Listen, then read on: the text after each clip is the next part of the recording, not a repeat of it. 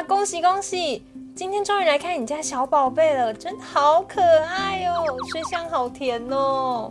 他开始哭闹的时候，威力也是很惊人的，而且最近蛮常出现嗯嗯不顺的状况，都快不知道副食品该怎么准备了。我家小宝小时候也是这样，后来我买了益国宝后生元益生菌，加在副食品里面，小宝吃了一阵子以后，状况好很多哟。嗯，后生元是什么啊？跟一般益生菌有不一样吗？其实如果消化道不够健康啊，益生菌可能没有办法住下来，就没有用了。有了后生源，才能把消化道打造成好环境，吃进去的益生菌才会有用哦。而且益国宝还有更厉害的火龙果后生源，可以增加十倍的好菌存活量哦。哇，原来有没有火龙果后生源那么重要啊！那我也要去买益国宝的后生元益生菌给我家小宝贝吃。没错，益国宝后生元益生菌就是拥有可以增加十倍好菌的火龙果后生元，还有让宝贝嗯嗯顺顺舒服的专利好菌 BC 一九八 LCW 二三，而且还可以加在副食品里面哦。啊，我家小宝贝醒来了，我先去看看哦，你先自便。以上广告由无毒农益国宝独家提供。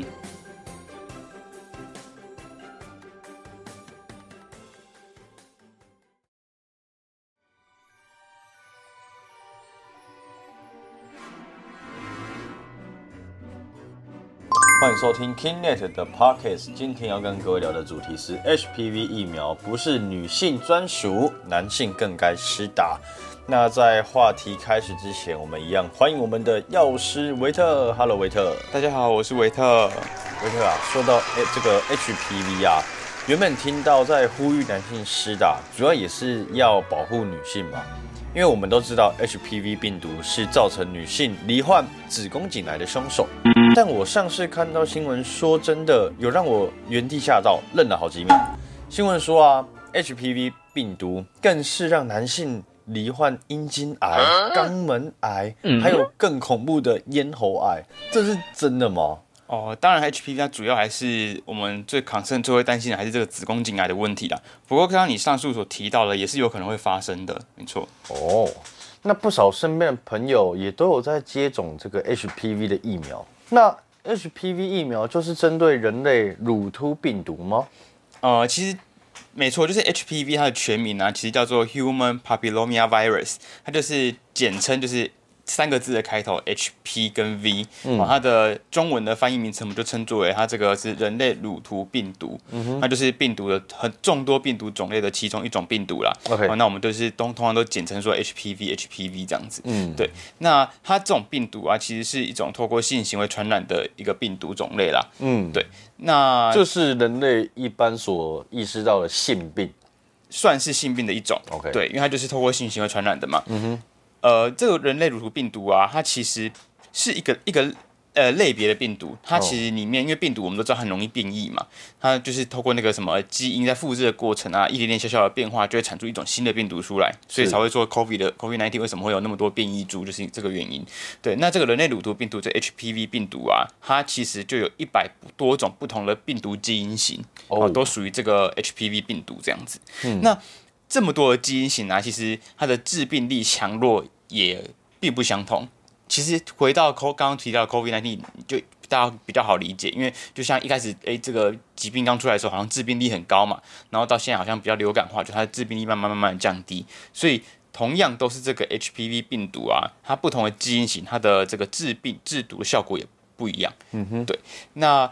呃，最主要我们会担心的啦，最最容易让让我们产生这种为呃致病力或者是呃导致这个子宫颈癌的这个病毒株是第十六型跟第十八型这两这两种类，是已经有一个确切的一个说，就是这个跟这个还有那个跟这个是有一个确切的一个名字出来的。没错，因为我们说感染 HPV 啊，我们最容易担心的就是女性可能会后续衍生出这个子宫颈癌或者是子宫颈病变这个问题嘛。哦那十六型跟十八型的这个 HPV 病毒啊，它就是有相相对比较高的风险会导致这个子宫颈癌前病变，或甚至恶化成子宫颈癌。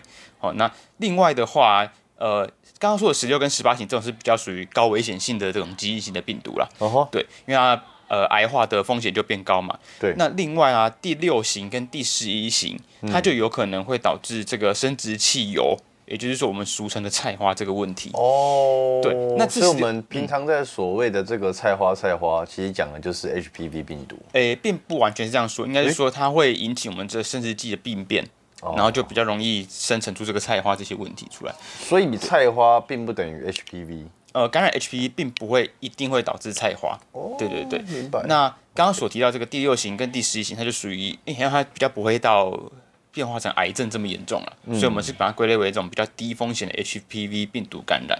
对，那刚刚说的 HPV 病毒有一百多种不同基因型嘛，嗯那还有其他的基因型，有一些就是，哎、其实你感染了，身体透过自然的抵抗力也可以把这个病毒杀死，就不太会造成什么比较严重的后续的问题啦。对对对。那就是主要会担心的就是十六型跟十八型这两个有可能导致癌前病变的这个基因型这样子。所以男性也是会经由性行为得到这样的一个病毒在的。对，因为刚刚提到第六型跟第十一型就是有可能导致菜花的问题嘛，哦所以今天不管男生还是女生都有可能发生感染到菜花这样子，所以这这个东西是藏在那个生殖器，就是生殖器上面，对对对，所以呃，不管是男生还是女生，我们透过这个 HPV 疫苗来做预防，其实都可以达到一定疾病预防的效果，哦不是，并不是女生专属的一个那个感染的病毒这样子。了解。那就是说哈，HPV 主要是透过这个性行为或是外生殖器接触到病毒而感染嘛？对。那有那个机会，就是我在公园上厕所，可能我坐在马桶盖上面不小心 touch 到，得到吗？你这么一说，其实是并无不无可能，哦对，因为呃，我们我们说就是这种预防 HPV、预防性病都是啊，就是我们会说尽量使用个人的卫生用品嘛，包括毛巾啊，尽量不要共用之类的，或者是说就是在去公共厕所的时候，应该说公共的卫浴的时候，嗯、要尽量就是就是要。保呃，就是等于说也是携带自己个人的卫生用品，以避免接触到他人所遗留下来的一些呃，可能有体液啊，或者是组织等等导致感感染的情形啊。OK，对。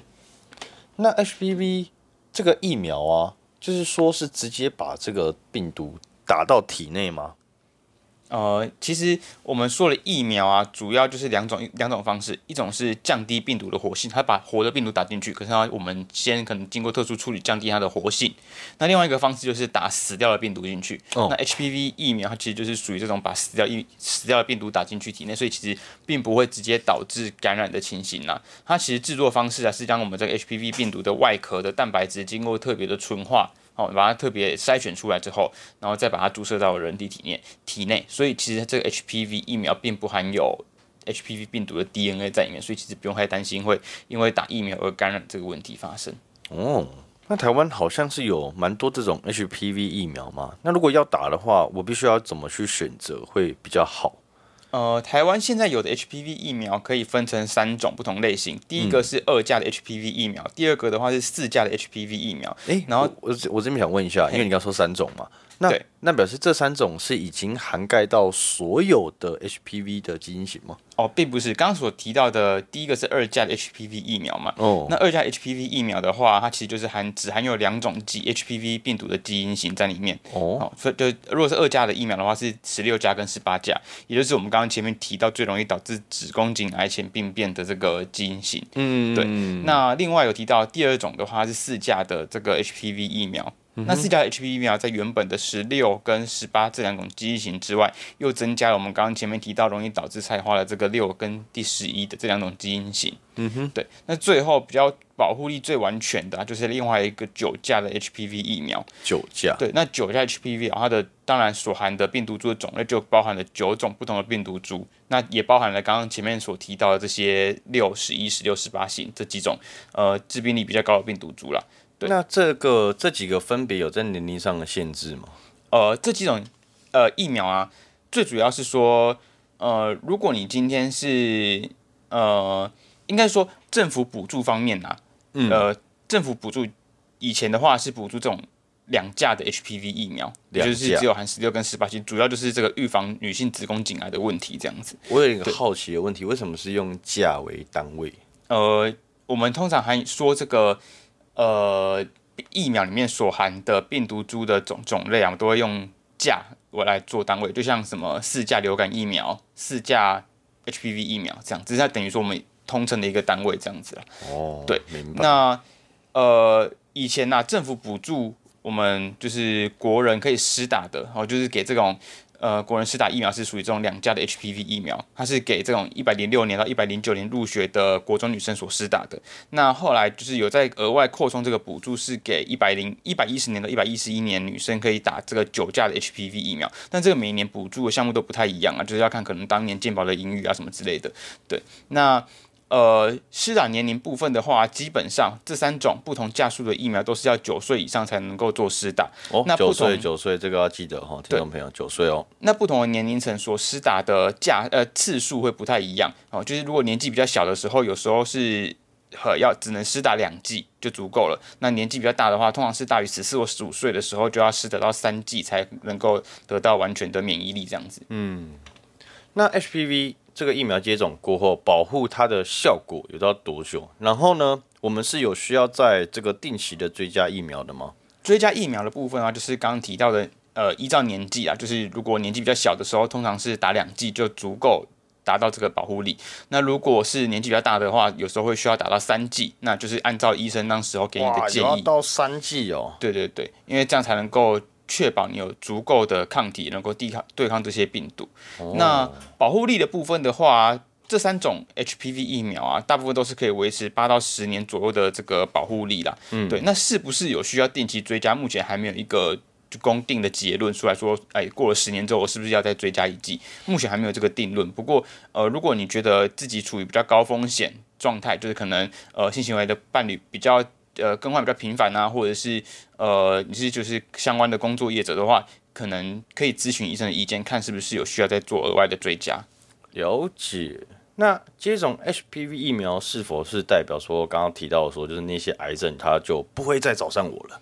呃，这就并不完全可以直接这样子做担保哦，因为呃，我们知道就是其实这个子宫颈癌，呃，有大概百分之六十到七十，呃，就应该说，呃，施打 HPV 疫苗可以预防百分之六十到七十发生子宫颈癌的风险呐、但是并没有办法达到百分之百的预防，而且呃，子宫颈癌的风险因子也不只有 HPV 病毒一个，也就是说，你今天罹患子宫颈癌，但是你你有可能没有感染 HPV 病毒，对，那所以这两个之间，虽然说 HPV 疫苗施打后能够预防子宫颈癌的发生，但是并不代表说你有打了疫苗就不会完全不会发生这个子宫颈癌的问题，所以还是要透过安全的性行为，然后还有女生可能要做定期的子宫颈膜片检查，才能够做好这个事前的预防，或者在比较疾病早期的时候就提早发现这个疾病的这样子。